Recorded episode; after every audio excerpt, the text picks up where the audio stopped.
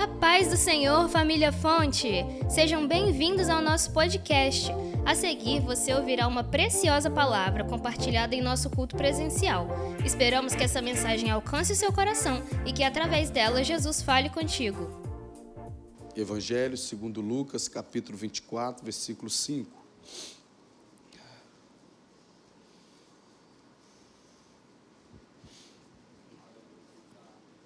Aleluia. Os irmãos que encontraram, por gentileza, confirme dizendo amém. amém. A palavra do Senhor Jesus diz assim: Estando elas muito atemorizadas e abaixando o rosto para o chão, eles lhes disseram: Por que buscais o vivente entre os mortos? Não está aqui, mas ressuscitou.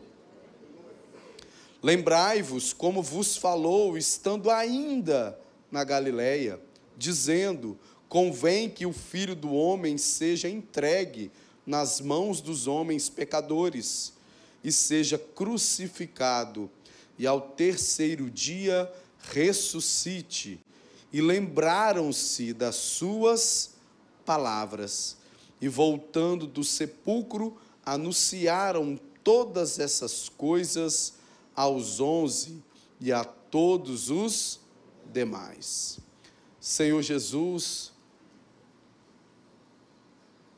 obrigado, Senhor, pelo teu amor.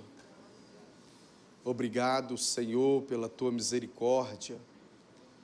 Obrigado, Senhor, pelo quem o Senhor é. Esse Deus maravilhoso, o Deus eterno Senhor, tua palavra foi lida, tua palavra é profunda, a tua palavra ela é insondável, ela é inesgotável, ela é edificante, ela é viva. Fala aos nossos corações. Pai, numa solenidade nos encontramos no culto de ceia, onde estamos prazerosos para, como filhos, nos assentarmos à mesa com o Senhor. Abençoe a nossa vida. Fala conosco nesta noite. Em nome do Senhor Jesus. Amém. Por gentileza, tome seu assento. Nós fomos abençoados no canon da Bíblia no Novo Testamento com quatro evangelhos que narram a biografia do Senhor Jesus. Mateus, o primeiro dos evangelhos, Marcos, o primeiro que foi escrito, o segundo no canon, Lucas, o evangelho escrito por um gentil, e João, o último apóstolo que teve morte natural, os demais foram mártires da igreja do Senhor. Nós temos o evangelho de Mateus, Marcos e Lucas como evangelhos similares, sinóticos, porque foram escritos com a mesma base, o evangelho de Marcos. Mas uma coisa diferencia, mesmo tendo a mesma fonte, o evangelho de Marcos, o evangelho de Lucas, dos demais evangelhos.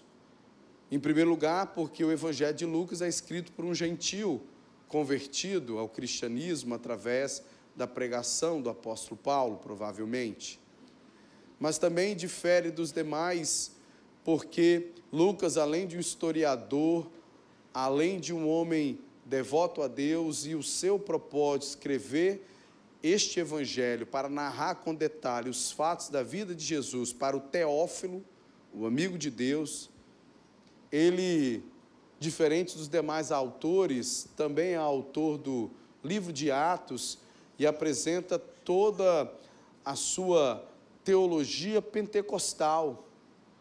Lucas, ele dá uma ênfase no seu evangelho, no livro de Atos, ao poder de Deus sobre a igreja. Ele é aquele que se atenta, é aquele que se, se debruça, assim como Menzi nos ensina no livro Empoderados para Testemunhar, de toda uma vocação teológica lucana para o poder de Deus para a igreja. Mas aqui no capítulo 24 do Evangelho que leva o seu nome, o contexto que encontramos é um contexto desafiador. Porque os capítulos que antecedem o 24 capítulo narram os momentos da crucificação do Senhor Jesus.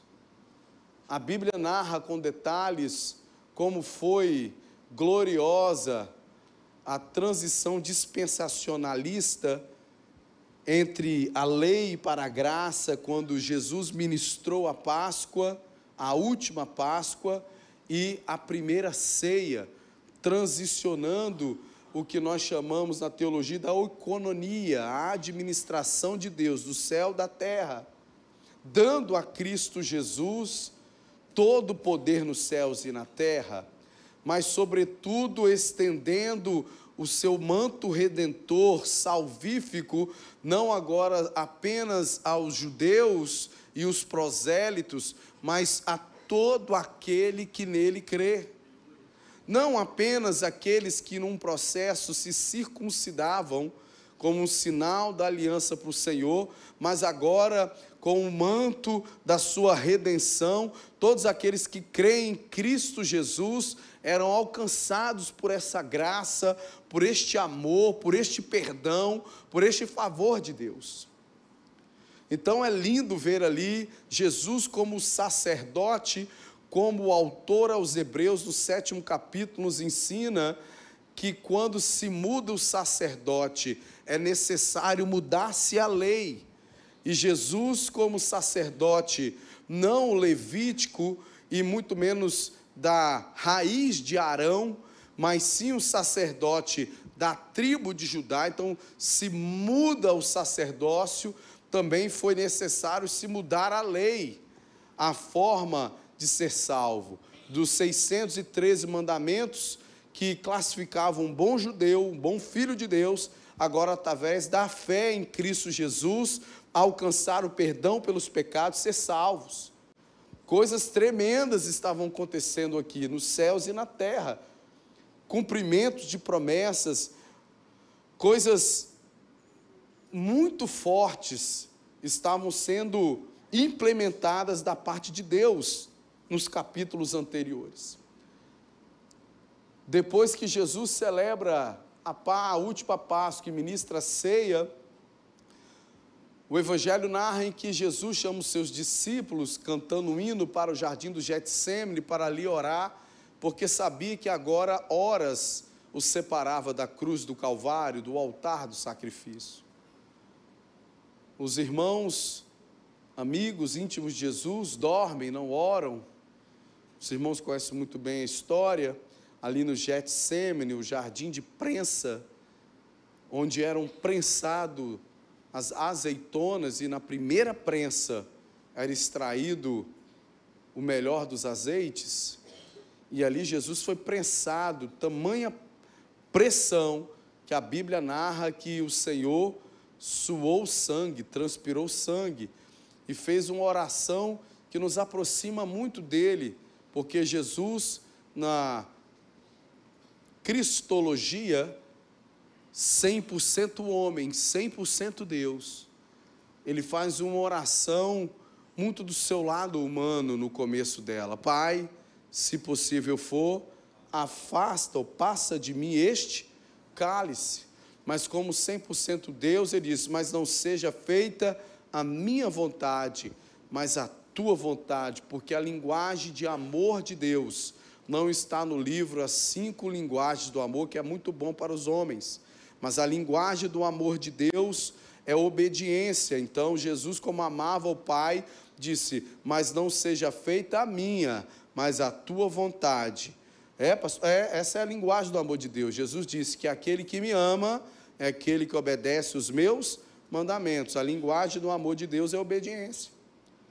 Então ali ele abraça o cálice do Senhor, transpira sangue, os anjos o servem, e depois daquele momento, a Bíblia diz que Judas, acompanhado da guarda do sinédrio, por 30 moedas de prata, conduz os soldados ali do sinédrio, que é uma corte judaica, religiosa, não era a guarda pretoriana dos romanos, mas uma guarda do templo do sinédrio, vai com Judas e Judas identifica quem é Jesus com um abraço e um beijo.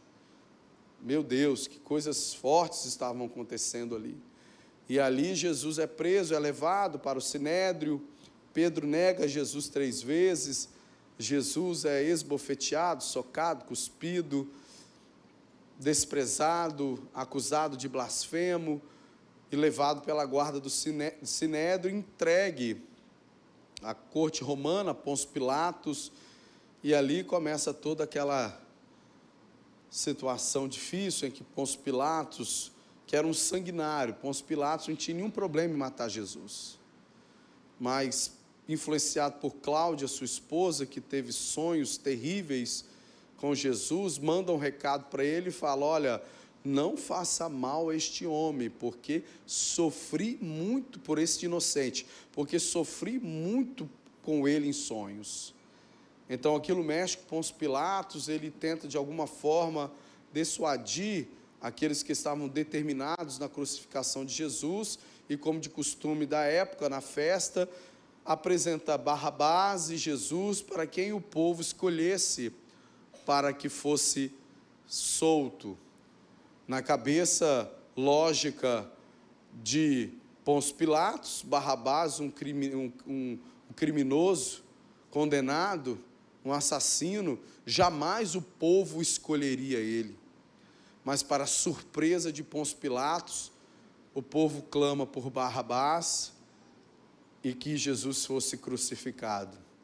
Então começa uma série de torturas e espancamentos do nosso Senhor Jesus, e ali ele começa a sua via dolorosa carregando a sua cruz, e ali já tem uma mensagem missionária, porque o sirineu é constrangido a carregar a sua cruz, um africano, um judeu africano, e aí ele tenta ajudar Jesus, e Jesus chega ao Gólgota, e ali Jesus é crucificado, na sexta-feira.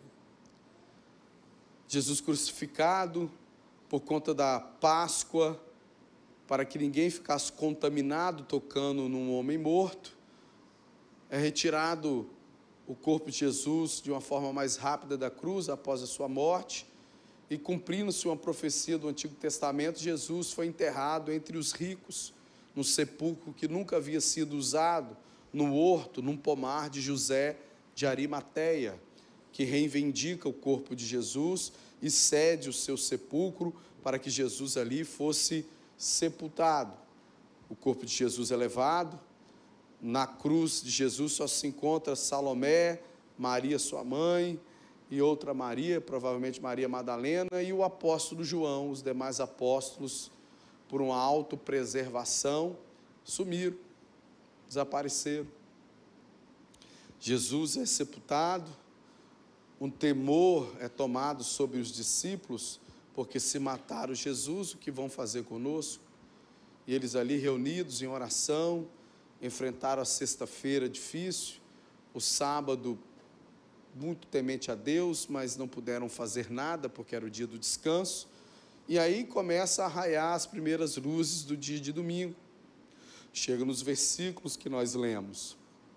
As mulheres tomaram a decisão, logo muito cedo na madrugada de domingo, de pegar especiarias e alguns óleos para ungir o corpo de Jesus fazer algo para Jesus, abençoar, honrar o corpo de Jesus.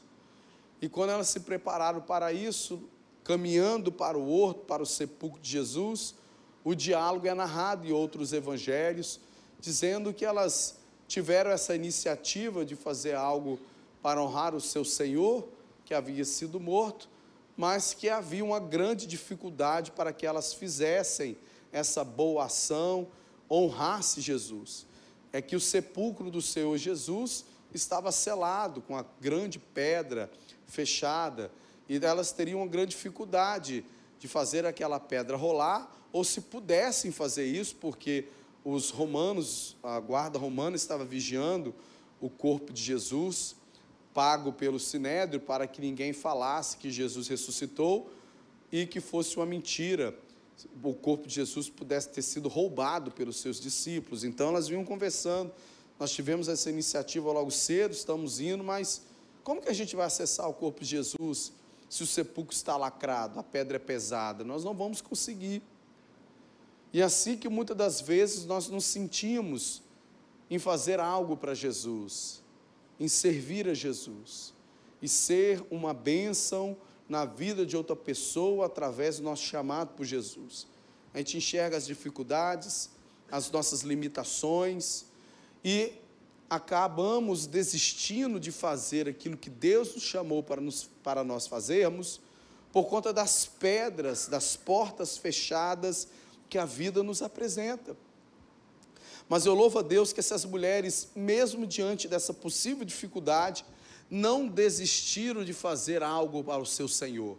E elas foram até o sepulcro e chegaram lá e foram surpreendidas, porque a pedra havia sido rolada e dois homens com aspecto de um relâmpago, dois anjos, começam a dialogar com elas, e elas, atemorizadas, caem no chão, olhando para baixo, perceberam que a pedra havia sido revolvida, quando eles conversam com as mulheres, dizendo: Por que buscais o vivente entre os mortos?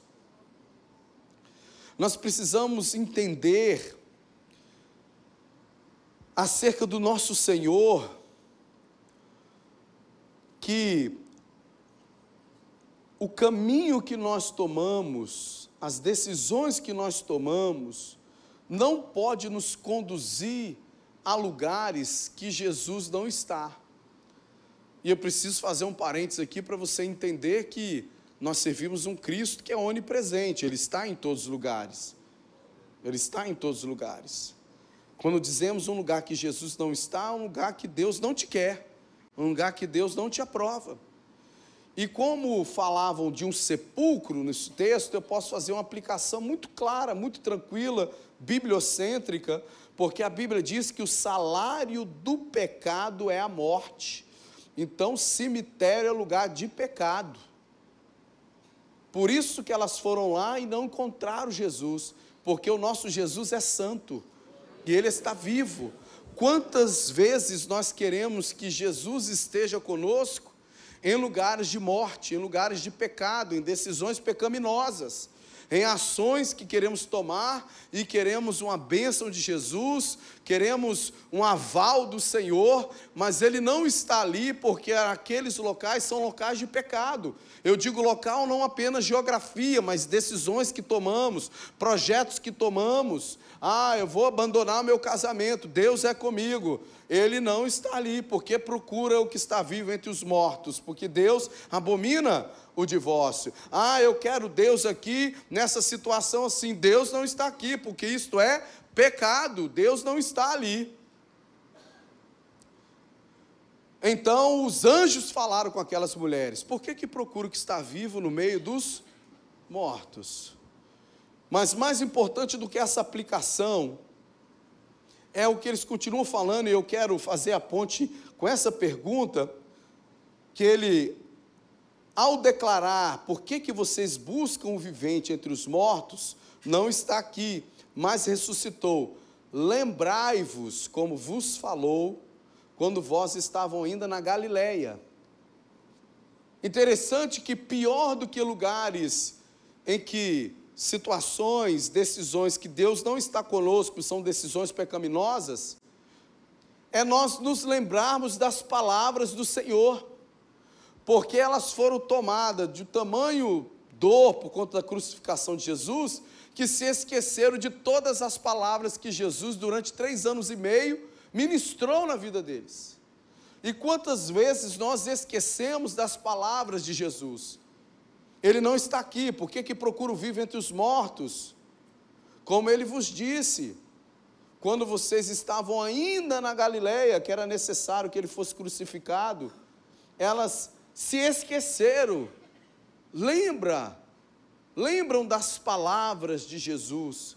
Uma fé segura que sempre vai te conduzir aonde Jesus está, é uma fé fundamentada na Sua palavra. Elas se esqueceram das palavras e precisaram que os anjos lembrassem elas das palavras de quando ele ainda estava na Galileia. A Galiléia remete ao princípio, ao pequeno começo, ao começo da fé, ao dia da conversão, porque na Galiléia, em Cafarnaum, foi onde tudo começou, onde ele escolheu os seus primeiros discípulos, onde ele pregou a primeira vez, onde operou os primeiros sinais. Há uma mensagem de Deus aquecendo o nosso coração nessa noite, para nós não nos esquecermos das promessas que Deus fez para nós no começo, no chamado que Deus liberou para nós na nossa Galileia, as, a, o direcionamento que Deus, os primeiros ensinamentos que aprendemos na nossa caminhada cristã, quando ainda estávamos na nossa Galileia, no nosso começo de caminhada. Elas se esqueceram disso tudo, porque se tivesse lembrado, elas não estariam indo no sepulcro. Eles estariam indo para um outro destino. Aonde? Para o começo, a própria Galileia. Porque Jesus disse que quando ele ressuscitasse, encontrariam eles aonde? Na Galileia. Olha quantas vezes nós tomamos destinos errados, decisões erradas, porque esquecemos das palavras de Deus no começo da nossa caminhada. Por isso a Bíblia nesse texto fala que os anjos disse: "Lembrai-vos das suas palavras quando disse na Galileia". E lembrar é uma ação de tornar algo que a gente já conhece de volta à nossa memória. Não é um novo ensino, não é uma nova revelação, é lembrar algo que Jesus já falou ao nosso coração. Porque mesmo tendo uma cabeça, um cérebro que a gente usa tão pouco, uma capacidade de memorização tão alta, nós somos capazes de esquecer as primeiras palavras que Jesus ministrou ao nosso coração. Temos a capacidade de esquecer das promessas que Deus fez para nós. É simples. Se perguntar rapidamente, qual foi a palavra que foi pregada domingo passado? A gente para um pouco, até tem gente que tem a memória mais rápida, lembra, mas geralmente não se lembra. E aí vem o epicentro do que eu quero ministrar nessa noite e que você precisa entender isso. Se a gente tem a capacidade, infelizmente, de esquecer as primeiras palavras que Jesus liberou para nós, que dão destino à nossa vida, que nos evitam de caminhos para sepulcros, aonde Deus não está, mas ir em direção ao alvo, propósito, chamado que Deus tem na nossa vida, a gente tem a capacidade de esquecer. Existe um texto bíblico que fala de lembrar Deus na sua nobreza, na sua sabedoria, quando implanta a fé, quando faz essa transição, essa nova dispensação da lei para a graça, ele, na sua sabedoria, no seu amor, nos conhecendo, sabendo a nossa capacidade de esquecer, assim que termina de ministrar a ceia, e nós estamos no cu de ceia, ele fala: Fazer isto em memória de mim sabendo que mesmo amando Jesus, mesmo crendo na palavra de Deus como verdade absoluta para a nossa vida, nós somos capazes no nosso dia a dia de esquecer dessas palavras. Jesus, na sua nobreza, no seu amor, no seu cuidado, para que nós não venhamos perder a nossa salvação, ele cria um memorial na igreja. A ceia do Senhor, para que em memória dele, para que a gente venha trazer à nossa memória tudo que Ele é para nós. Então a ceia é uma solenidade, a ceia é um culto que eu e você precisamos entender que não podemos perder sob hipótese alguma é um culto que Deus, na sua nobreza, criou para a nossa autopreservação da fé, para a nossa autoproteção da fé, para que, mesmo com boas intenções do nosso coração, venhamos nos conduzir para sepulcros onde Jesus não está, porque nos esquecemos das Suas palavras. E por cuidado de Deus, Ele cria a ceia e fala: dá uma ordem, fazer isto em memória de mim. É muito cuidado de Deus, é muito amor, é muito carinho. De fato, o Senhor é o bom pastor. Com a tua graça, com o teu amor, com a tua sabedoria, o Senhor cria um memorial na igreja como o pastor que vai buscando todas as ovelhas para num dia solene, em memória dele, estarmos aqui, para a nossa própria preservação da fé, para não esquecermos das suas palavras e querermos encontrá-lo onde ele não está. Fazer isto em memória de mim. Quando os anjos falam para as mulheres das palavras do Senhor, e eles falam: lembra que ele diz que convém que o filho do homem seja entregue nas mãos dos homens pecadores e seja crucificado, e ao terceiro dia ressuscite. Quando eles lembraram essas palavras, a palavra de Deus alinhou a fé daquelas mulheres lembrando a ela que aquilo não tinha sido uma tragédia da vida. Porque a palavra de Deus, em primeiro lugar, ela traz discernimento. Se elas estavam tomadas por uma tristeza, que homens pecadores mataram o seu Senhor, os anjos lembraram elas das palavras, convinha que isso acontecesse. Não foi um acidente, tem um discernimento convinha, era necessário. Existem coisas que nós passamos na nossa vida que são necessárias, que depois que a gente passa, a gente tem a capacidade de dizer: é, era necessário, convinha. No começo, quando a gente vive, não, a gente não quer não. É o que está lá escrito em Salmos, em Isaías, né? Quando passares pelas águas, eu estarei contigo. O problema é que a gente não quer passar pelas águas, a gente quer passar fora das águas. E quando passares pelo fogo, aí eu não quero não, tá doido? Eu canto labareda de fogo, mas na hora de entrar na fornalha, não, mas Deus está dizendo, quando tu passares, tem que passar. Não é pegar um atalho, outro caminho, não te queimará.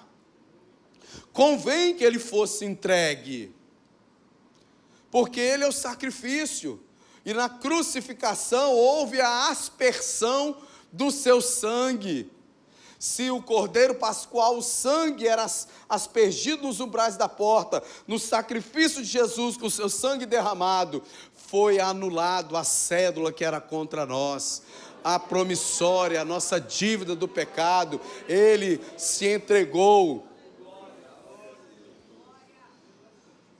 Jacob Armínio, na sua tese de pós-graduação na Universidade Teológica de Amsterdã, ele prepara um, um, um, uma tese que ninguém, o sacerdote de Jesus, é incomparável, porque ele ao mesmo tempo é o sacerdote e a oferta de oblação, ele ao mesmo tempo é o sacerdote segundo a ordem de Melquisedeque e ao mesmo tempo é o Cordeiro de Deus que entregou o seu sangue por nós. Convinha que ele se entregasse nas mãos dos pecadores, porque nas mãos dos pecadores ele nos transformou em filhos, nos salvou, e fosse crucificado. E se acabasse aí o testemunho dos anjos, Paulo não poderia escrever o 15 capítulo da primeira epístola aos Coríntios, que trata sobre a ressurreição.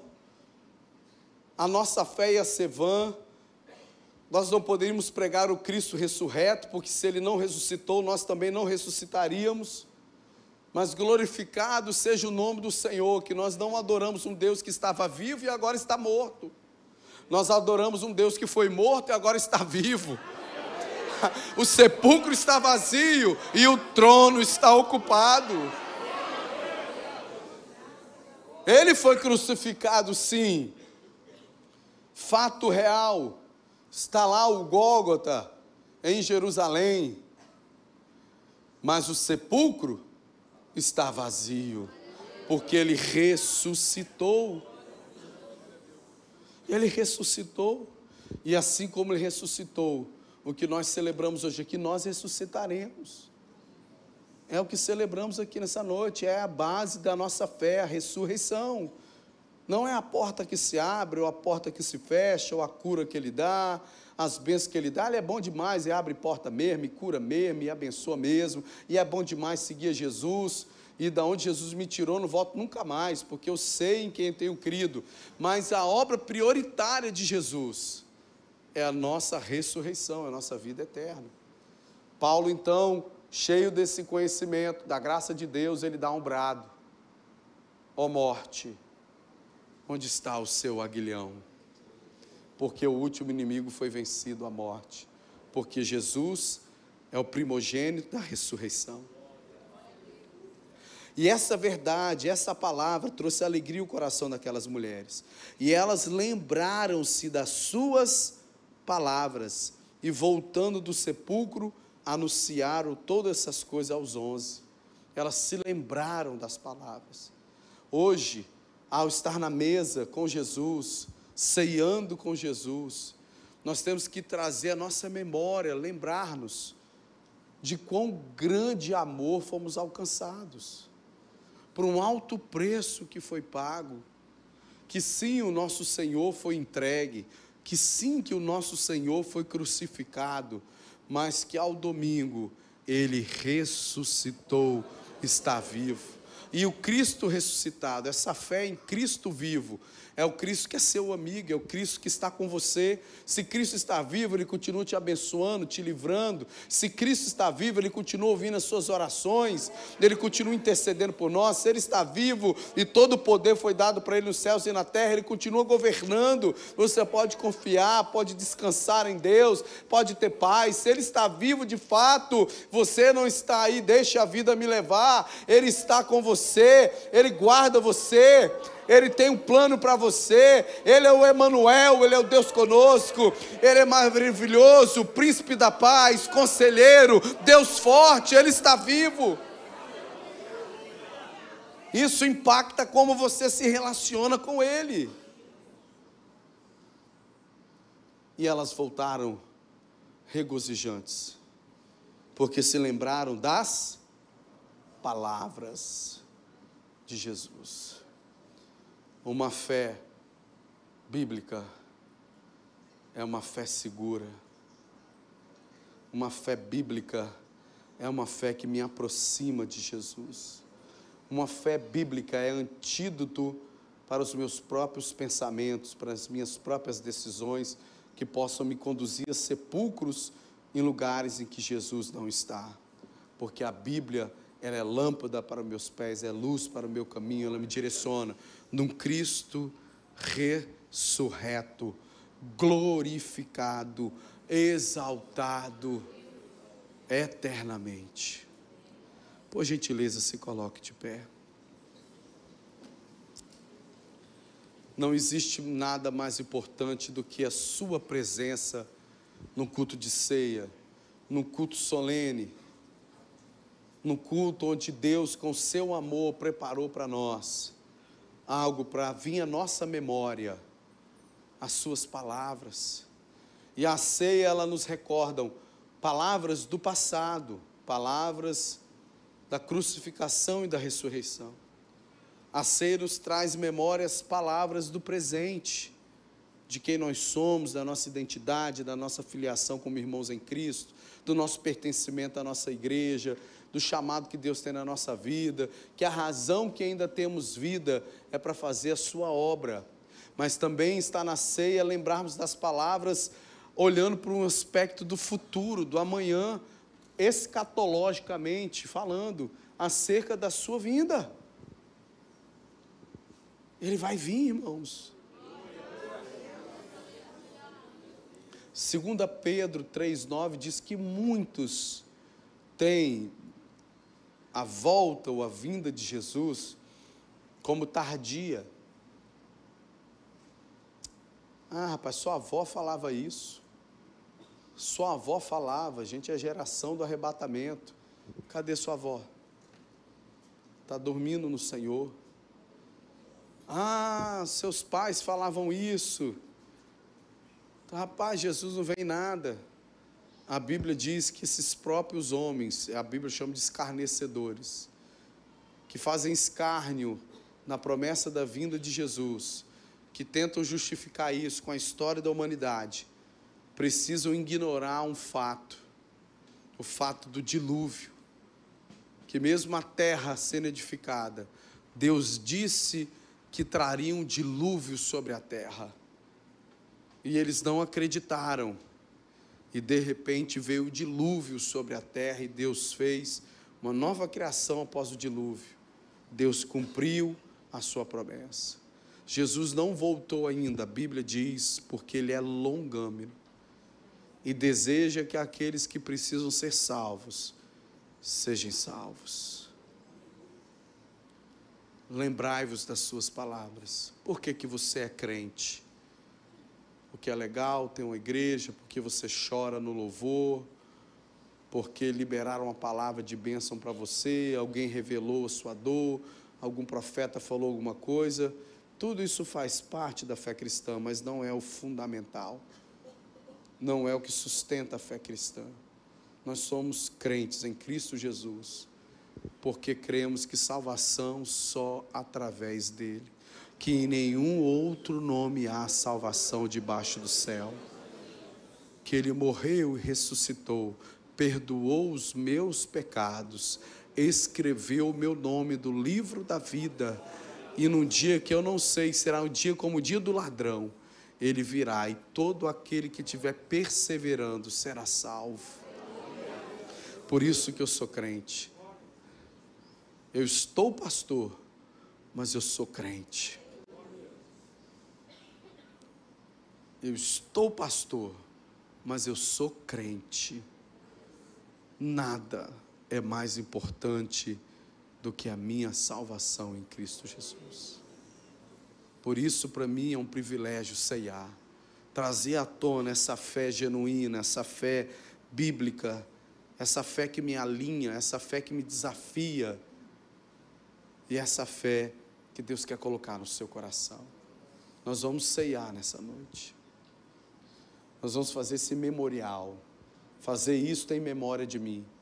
Porque se as mulheres vivendo intimamente três anos e meio com Jesus, de sexta para domingo se esqueceram das suas palavras, quanto mais nós podemos nos esquecer das palavras do Senhor. Mas Ele, no seu cuidado, dá uma ordem à igreja, a ter um rito, ter uma tradição. Santa Ceia é uma tradição, é um rito só existe dois propósitos que justificam ritos dentro da igreja. O primeiro deles é para celebrar o início de uma nova fase da sua vida. Que rito que existe na igreja que atende essa qualificação? Batismo. Quando você batiza, você inicia uma nova jornada na sua vida. A gente celebra um fim de uma etapa com o seu sepultamento, Romanos 6. E quando o pastor, o ministrante do batismo, te tira das águas, celebra o seu novo nascimento em Cristo Jesus. Um rito que simboliza, que se celebra o início de uma nova fase na sua vida. Mas existe uma segunda razão que justifique ritos terem na igreja, que são memoriais. E a Santa Ceia é um memorial. O memorial de quando a gente pegar esse pedaço de pão, que a gente tem assim alguns sentimentos. Primeiro, um constrangimento, porque Jesus foi moído, irmãos ele foi moído. E eu não preciso aqui para trazer um, um, um, um, tom de quebrantamento, mas só para você entender os chicotes que Jesus era chicoteado, com seus fios de couro nas suas pontas, metais e ossos, ossos para inflamarem, metais para arrancar pedaços de carne. Jesus foi moído. Quando você pegar esse pedaço de pão, Jesus foi moído, Filho de Deus. O Filho de Deus. E o Pai segurou a onda, vendo o seu filho ser moído. Meu filho teve um campeonato esse final de semana do Darwin. O time dele ganhou, ele foi correndo para celebrar. Um menino que já estava dando muito trabalho lá no time, botou o pé e derrubou ele no chão já tinha acabado a partida. O menino meio egocêntrico, tá, rapaz, eu quase desviei. Não, eu gritava lá da, da, da arquibancada, Otávio, mete o um soco nele. Aí o irmão, ah, isso aí que é o pastor, tá nervoso, eu falei, tô mesmo. Otávio, levanta, dá um na cara dele. aquela coisa, errado, sentimento paterno. Eu fico imaginando o pai vendo Jesus caiu na mão de homens pecadores. Isso fala de nenhuma autoridade para dar juízo, castigo. E o pai foi vendo, e Jesus foi moído. Quando você olhar para esse pão, meu irmão, posso, posso bater sem dó? Cria vergonha na cara, irmão. Você vir com a maior cara lavada aqui na igreja, numa vida de pecado, pé no mundo e pé na igreja, e vir aqui comer um, um pedaço de pão que simboliza o amor, a graça do Cristo que se entregou, sofreu para você, cria vergonha na cara. Eu vim do mudão, eu posso falar olhando, cria vergonha. Você é convertido ou você é convencido? Cria vergonha na cara. Porque isso aqui não é brincadeira, não. Isso aqui é coisa séria. Jesus vai voltar. E o mais sério aqui não é a coisa, é o destino da sua alma. Quando você pegar esse cálice e for tomar esse, esse, esse pouco desse suco de uva com coco carmesim, que remeta a você as todas as gotas de sangue de Jesus que foram derramadas, não sobrou uma o soldado furou sua lateral como uma profecia que nenhum osso, nenhum osso dele seria quebrado, porque para o cara morrer mais rápido na crucificação, quebrava os ossos da perna, o fêmur, porque ele morria asfixiado com peso. Mas Jesus estava debaixo de uma profecia que nenhum osso dele seria quebrado. Então veio um soldado e enfiou uma lança. Não saiu sangue, saiu água. Não tinha mais sangue sangrou total, aspergiu todo o seu sangue, por amor a você. Como é que você pode? Não se render, não se converter, tamanho amor e graça. Não, irmãos, não.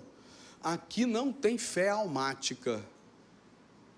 Nós somos um ser emocional, eu choro todo culto, mas todo o meu choro, toda a minha variação de emoção, ela provém de um quebrantamento espiritual, temor de Deus. Quando eu subi nesse altar e eu demorei aqui, não é porque estava tendo mover, não, que eu estava me quebrando por dentro aqui, Senhor, quem sou eu para estar aqui neste lugar? A tua santa palavra, falar do teu santo nome. As coisas de Deus são muito dignas, irmãos, são muito santas. Nós vamos ser, servir-se os elementos da ceia, mas que você venha receber um renovo tão poderoso, que você venha aprender a fazer escolhas na sua vida, e escolher ter uma vida santa com Jesus porque sem santidade ninguém verá a Deus. Ah, mas eu sou salvo pela graça. Então você tem que aprender teologia sistemática. Salvação posicional, quando você tem fé, pum, você é salvo. E o desafio da salvação posicional, que é o processo de santificação, sem a qual ninguém verá a Deus. Não vai na onda, não dos eleitos, não.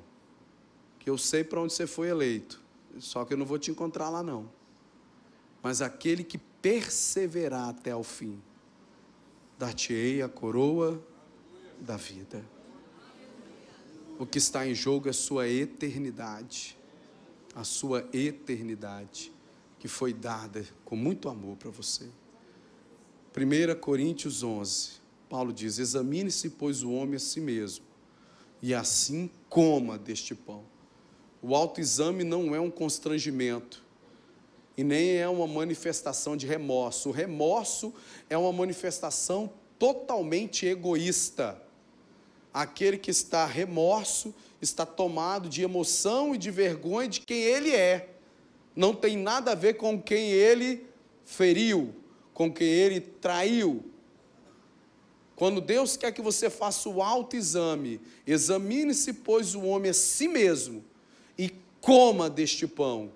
Deus não quer nenhuma manifestação de remorso egoísta. O que Deus propõe é que você, ao se autoexaminar, em ver coisas que precisa abandonar, coisas que precisa confessar, coisas que precisa melhorar, coisas que são mais fortes do que você. Você humildemente, não com remorso, mas arrependido, venha dizer para Deus: Senhor, estou fraco nessa área, mas eu sei que é ruim, sei que estou errado e eu quero mudar hoje. Me ajuda. Por isso o texto diz: e assim coma muitas vezes o, o, tomado pelo remorso, isso foi muito comum. Tem muitos irmãos aqui que não são assembleano raiz, né? É muito comum na minha denominação, na hora de servir a mesa, a pessoa está assim, toda numa solenidade, aí serviu o alimento. Não, obrigado. Aí todo mundo olhava, nossa, rapaz, que temor, né? Fez o autoexame, viu que não podia comer, rapaz, porque quem come, né? Indignamente, come para sua própria condenação, que, que cara temente a Deus. Não, é o testado do egoísmo, de permanecer na posição que não agrada a Deus. A expectativa de Deus é que você faça o autoexame. Meu Deus do céu, eu preciso melhorar. Me ajuda, Jesus. Eu não aceito mais isso na minha vida. E você coma para você se fortalecer e, na ajuda do Espírito Santo, abandonar. Isso é arrependimento não tem nada a ver com você. O remorso gira e orbita em torno do seu ego, da sua reputação. O arrependimento não é em relação a você, é em relação a Deus e as pessoas que você ama que está ao seu redor. Que às vezes você traiu a confiança. Eu quero te dar um minuto para você fazer um autoexame. Nós não vamos louvar agora porque o som mais bonito é o silêncio ensurdecedor de quem ora a Deus. Faz o autoexame. Eu vou te dar um minuto para você orar. Deus não te quer em sepulcros, procurando o que está vivo ou morto, sem direção, sem discernimento. Deus veio para nos dar vida e vida em abundância.